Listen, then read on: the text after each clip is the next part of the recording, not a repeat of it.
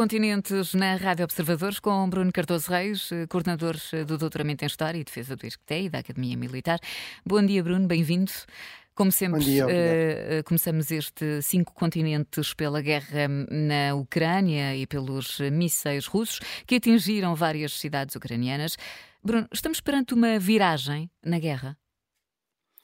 Bem, eu acho que é cedo para dizer que sim, mas em relação pelo menos a esta dimensão, ou seja, da guerra aérea contra, contra a Ucrânia, em particular contra as suas infraestruturas críticas, uh, eu acho que pode ser que sim, ou seja, de facto, uh, nunca vimos tantos mísseis de tipo diferente, nunca vimos também tantos mísseis de tipo hipersónico, os, os tais Kinzhal, e, e, também não tínhamos visto taxas tão baixas de interseção destes mísseis pela defesa antiaérea ucraniana.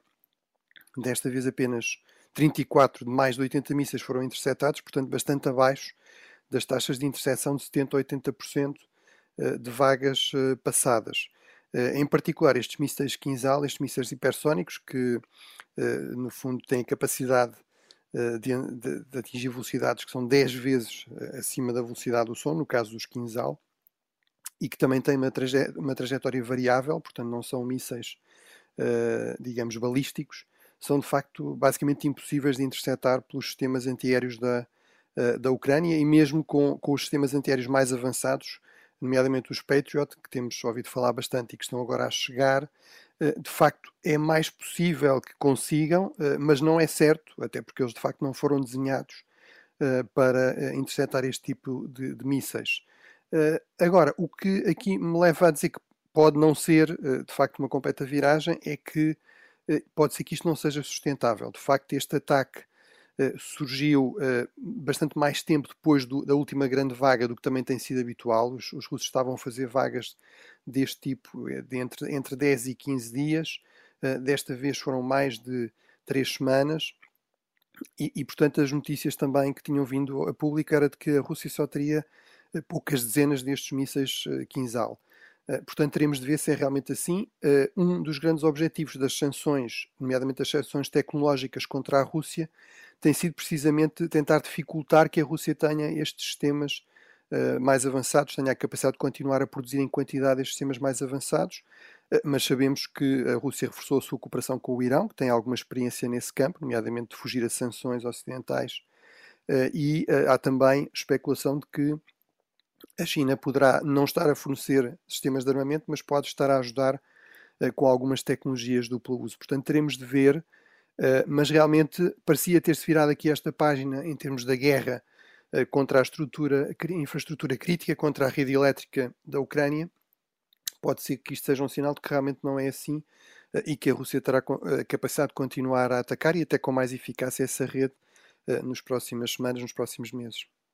Esta, esta semana uh, voltou a falar-se bastante da explosão que danificou o gasoduto Nord Stream. Uh, já sabemos o que é que aconteceu, Bruno? Bem, não sabemos o que é que aconteceu. Uh, continua a haver imensas dúvidas e muitos aspectos aqui estranhos.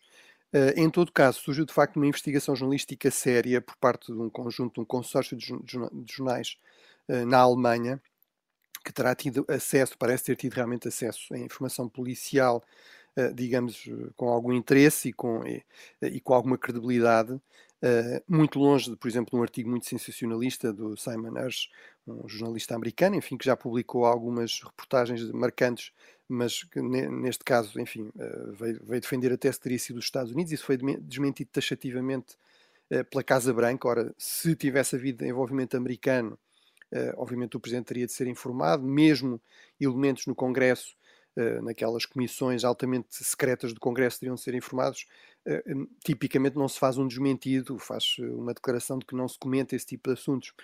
aliás, ele inclusive fazia referências ao secretário-geral da NATO, digamos, como parte da demonstração de que tinha boas fontes, era, uma, era um importante, digamos, colaborador da CIA desde o tempo da Guerra do Vietnã. Ora, o secretário-geral da NATO tinha 6 anos quando começou a Guerra do Vietnã, tinha 16 anos quando acabou a guerra. Portanto, de facto, essa reportagem não me pareceu muito credível, essa, esta parece-me bastante mais, e, portanto, terão aparentemente, uh, estarão a inclinar-se para que teriam sido, de facto, uh, teria sido um ataque com cargas explosivas colocada por mergulhadores. Aparentemente, uh, também a profundidade a que está uh, o gasoduto não era tão grande como inicialmente foi dito, uh, e isso faria aqui alguma diferença. Teriam, teriam encontrado um barco também com vestígios de explosivos, vestígios de explosivos. Agora, ainda assim, as dúvidas são muitas, porque parece haver aqui passaportes falsos das pessoas envolvidas com esse barco. enfim, os investigadores falam da possibilidade que poderiam ser uh, ucranianos, mas ainda assim também falam, o próprio um dos jornalistas que esteve envolvido nessa investigação uh, refere que isso pode até ser um sinal de uma operação de falsa bandeira, ou seja, no fundo ser, por exemplo, os serviços secretos russos que teriam utilizado, digamos, esse, deixado essas pistas para deliberadamente apontar uh, na direção da, da Ucrânia. Portanto, de facto, há aqui ainda muitas coisas que nós não conseguimos uh, saber. Uh, portanto, acho que estamos longe de conseguir saber exatamente, sobretudo, quem é que foi. Aparentemente, como é que foi, já temos mais alguns elementos aparentemente mais sólidos para dizer como é que terá sido, mas em termos de quem é que terá sido responsável e até é, há a hipótese de não ter sido um Estado, em última análise, poderia ter sido, por exemplo, um grupo de facto pró-ucraniano ou de ucranianos, mas uh, sem o envolvimento uh, direto de um Estado. Bruno, seguimos para o Médio Oriente para falarmos do acordo entre Irão e Arábia Saudita com a mediação da China. O que é que isto uh, significa? A China a desafiar o Ocidente? Sim, eu acho que é realmente um grande desafio chinês em particular eh, ao papel dos Estados Unidos, eh, numa região eh, em que os Estados Unidos se habituaram a ser a potência dominante há muitas décadas.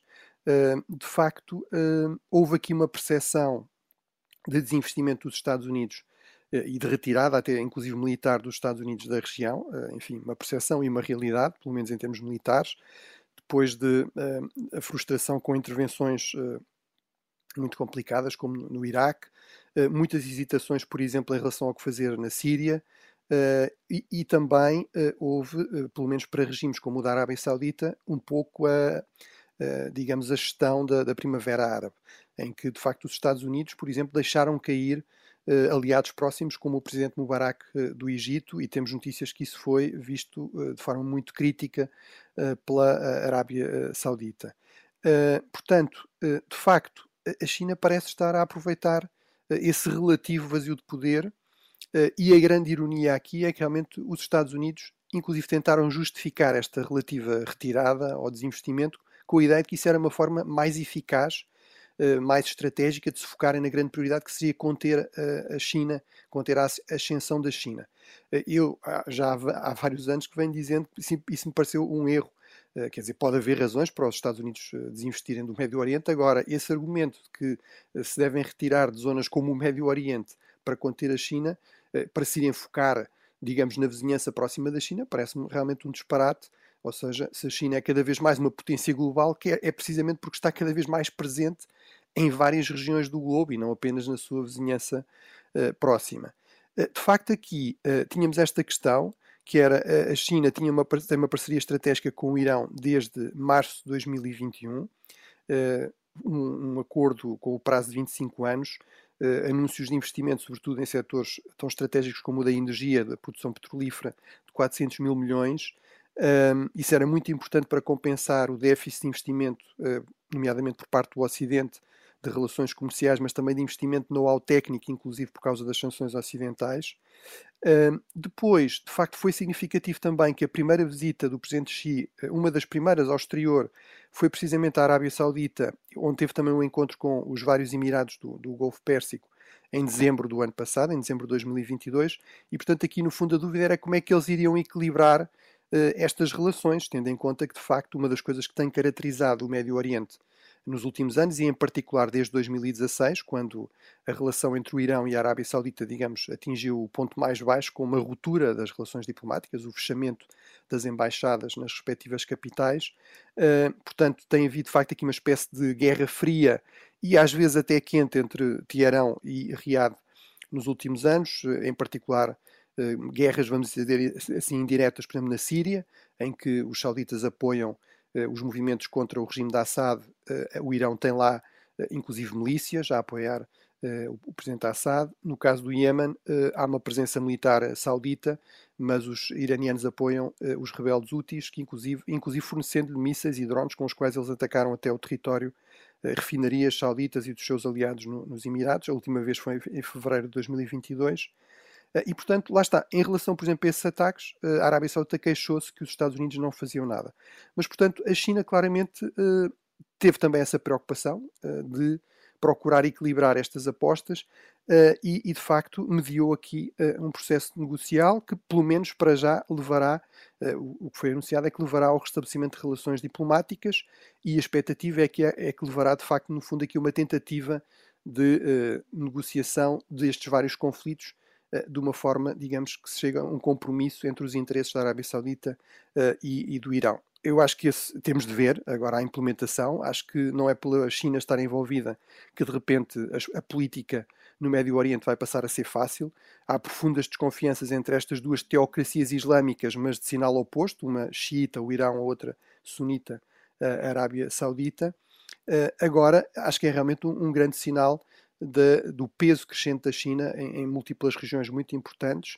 Uh, e de facto, esta região é muito importante também para a China. Uh, basicamente, é o seu principal, é a região que fornece mais petróleo à, à China. A Arábia Saudita é o segundo maior fornecedor de petróleo, o Irão será o terceiro. E no conjunto, o Golfo Pérsico, os países desta região, fornecem mais de metade do petróleo e do gás que a China precisa. Portanto, é também muito importante para a China tentar estabilizar, pacificar esta região. Seguimos eh, para a África uh, ao encontro de Macron. Em primeiro lugar, gostaria de agradecer a Angola pelo papel de parceiro estratégico que desempenha para a França em toda a região. E é esse o propósito da minha visita. Este é um parceiro que durante muitos anos trabalhou com grande empenho, em particular o Presidente, a título pessoal, para a estabilidade da região. Bruno, o, que é que o Presidente francês foi fazer a Angola no final da semana passada? Bem, isto fez parte, digamos, de um tour africano, é a 18ª, aliás, viagem de Macron à África. Uh, começou no Gabão, depois foi aos dois Congos e depois à Angola. Uh, e, no fundo, uh, veio anunciar uma viragem de página no papel da França em África. isso tem sido, obviamente, um pilar da ação externa da França em muitas décadas. depois do, da descolonização, no fundo, a França fez questão de deixar claro que isso não era um desinvestimento ou uma saída da África, portanto criou o chamado sistema FOCAR, ou sistema da França-África, ou seja, no fundo, relações muito próximas com regimes, com elites eh, pró-francesas, muitas vezes muito apostada na dimensão militar, na dimensão mais securitária, eh, e portanto aquilo que Macron veio dizer é que se procura aqui alterar eh, os termos dessa relação muito neocolonial e que tem sido muito criticada e tem levado, inclusive, a manifestações populares, a, a rupturas com elites em países, em colónias onde a França tem tido, eh, antigas colónias onde tem tido uma grande influência, como por exemplo o Mali, e portanto vem anunciar a redução da, digamos, da presença e da aposta na dimensão militar, eh, embora não o seu completo fim, veio anunciar a transformação das seis bases, de cinco das seis bases que a França tem na, em África, em bases, digamos, de gestão conjunta uh, e a ideia de que serão, sobretudo, não para projeção de poder francês, mas para cooperação, para treino. Uh, e, e, no fundo, e sobretudo, uh, vir aqui dizer que quer apostar muito mais em parcerias mais diversificadas, mais na dimensão também económica e que vão para além de, das, das antigas colónias das 14 antigas colónias francesas. E é, portanto, aí que aparece muito a questão de uh, Angola. Digamos, esta parceria estratégica com Angola. Um, de facto, é um país, obviamente, bastante interessante em termos económicos, é um dos grandes produtores de petróleo da África, a par da Nigéria. Há aí uma presença importante da França já com a Total, mas, portanto, é anunciado, por exemplo, a ideia de que a França irá ajudar a desenvolver uma refinaria em Angola, parceria também, por exemplo, no campo agroalimentar, e, portanto, uh, desse ponto de vista, de facto, Angola surge aqui como um exemplo de que a França, de facto, tem alternativas. Não precisa apenas de depender de relações com as antigas colónias, que eventualmente já não são, afinal, desejadas. Portanto, se não são desejadas, a França tem outras possibilidades em África. Uh, acho que do ponto de vista de Angola, é, faz também parte de uma estratégia clara do Presidente João Lourenço, nomeadamente diversificar relações, diversificar investimentos, diversificar a economia. Uh, a primeira visita, aliás, do Presidente João Lourenço à Europa como Presidente em 2018 foi precisamente à França. Acho que para Portugal, bem, deve ficar claro e evidente que Portugal não tem aqui nenhum exclusivo nas relações com as suas antigas colónias, nomeadamente com um país tão importante como Angola. Portugal nunca teve os meios para fazer esta opção, digamos, neocolonial que a França procurou fazer e já se percebeu que até a França, uh, enfim, tá, tem problemas com esse tipo de, de mentalidade e de postura. Portanto, acho que eh, nunca tivemos a possibilidade de fazer isso e devemos certamente abandonar esse tipo de mentalidade, não é? Que há aqui uma espécie de concorrência desleal porque a França se está a envolver mais em Angola. Acho que, pelo contrário, devemos ver eh, nisto eh, duas opções. Por um lado, eventualmente até de, cooperação também trilateral, ou seja, de, de, de, nos envolvermos também, sendo isso útil para as partes e fazendo sentido com outros países, inclusive com a própria França também em cooperação na cooperação em Angola, e, e, por outro lado, também se calhar devemos seguir o próprio exemplo francês e, e investir também noutros parceiros africanos para além dos próprios PALOP. Bruno, seguimos com eleições na Nigéria e no México. Uh, na Nigéria parece que não acabaram. Uh, no México estão a começar mal. Porquê, Bruno? Sim, bem, aqui é importante dizer, em nome do rigor, que tecnicamente, digamos formalmente, as eleições presidenciais na Nigéria, que falámos aqui, e da importância desse país, realmente terminaram, ou seja, há um vencedor anunciado do partido do atual presidente o, o, e um novo presidente, portanto, uh, Bola Tinubu, que à partida dará aqui garantias de continuidade, uh, nomeadamente ao nível da política externa, e que foi aceito pela generalidade da comunidade internacional, desde logo pelos Estados Unidos, que tem de facto na Nigéria um dos seus grandes parceiros em África, inclusive no combate ao, ao jihadismo, mas há contestação de facto dos dois principais candidatos da oposição, e, sobretudo, também há eleições para governadores, uh, que foram, aliás, adiadas, mas que se irão realizar no próximo mês. Ora, a Nigéria é um Estado federal com 36 Estados que têm muito poder. Não por acaso todos os candidatos presidenciais eram antigos governadores e, portanto, essa será eventualmente uma ocasião para, uh, nomeadamente na principal cidade, no principal centro económico da Nigéria, Lagos, onde a oposição ganhou, digamos assim, as eleições presidenciais, perceber se aí consegue ganhar de facto também a posição de governador e se isso será aqui uma espécie de compensação. Em relação ao México, as eleições serão só em 2024, eh, mas de facto estão a começar mal porque o, o presidente atual, que é um populista de esquerda, uh, o presidente Obrador, uh, de facto, apesar, de ser bastante popular, tem taxas de aprovação da volta de 65%, e de ter um histórico de se queixar durante anos de fraude eleitoral, até ganhar as eleições, eh, de facto, em vez de investir mais no combate à fraude eleitoral, está a, a, anunciar um desinvestimento massivo na Comissão de Eleições, na comissão que, no fundo, organiza de forma independente as eleições, que vai obrigar, provavelmente, a despedir quase 80% do staff dessa comissão, eh, e isso, obviamente, levou a grandes protestos. Eh, e de facto não, não, não deixa ninguém descansado sobre a possibilidade aqui de uma viragem liberal, antipluralista, populista nas próximas eleições, o que obviamente seria muito negativo. O México eh, e a Nigéria são dos países mais populosos do mundo eh, e são muito importantes, digamos, eh, para a manutenção daqui do, do limiar mínimo de democracias pluralistas pelo mundo, e nomeadamente no sul global. Seguimos, Bruno, neste cinco uh, uh, continentes uh, com uma viagem até à Oceania. A Austrália vai ter submarinos nucleares. Os países vizinhos dos australianos podem estar descansados? Bem, o, o, os governantes australianos estão muito uh, preocupados em que fiquem descansados, ou seja, o Ministro da Defesa esta semana fez questão de dizer que a Austrália não é uma potência agressiva e que, portanto, este investimento, como aliás os, todos os seus investimentos em defesa, são feitos uh, precisamente para se defender e com preocupações com a estabilidade, a segurança coletiva uh, da região. E também veio recordar que a China está a levar a cabo o um maior aumento de forças militares que se via desde a Segunda Guerra Mundial. Acabou agora de ser anunciado eh, no Parlamento chinês, eh, que se reúne uma vez por ano, um aumento da despesa do orçamento em defesa em, em 7,5% eh, durante este próximo ano.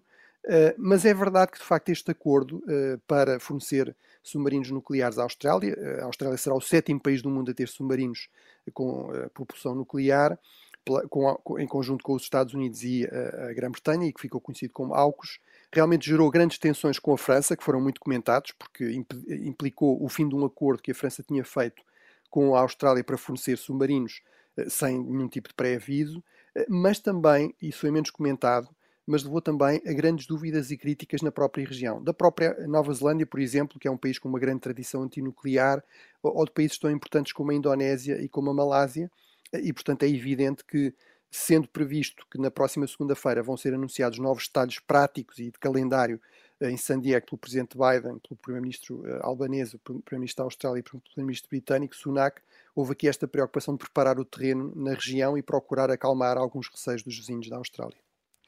Bruno, por hoje estamos então conversados. Obrigado e até para a semana.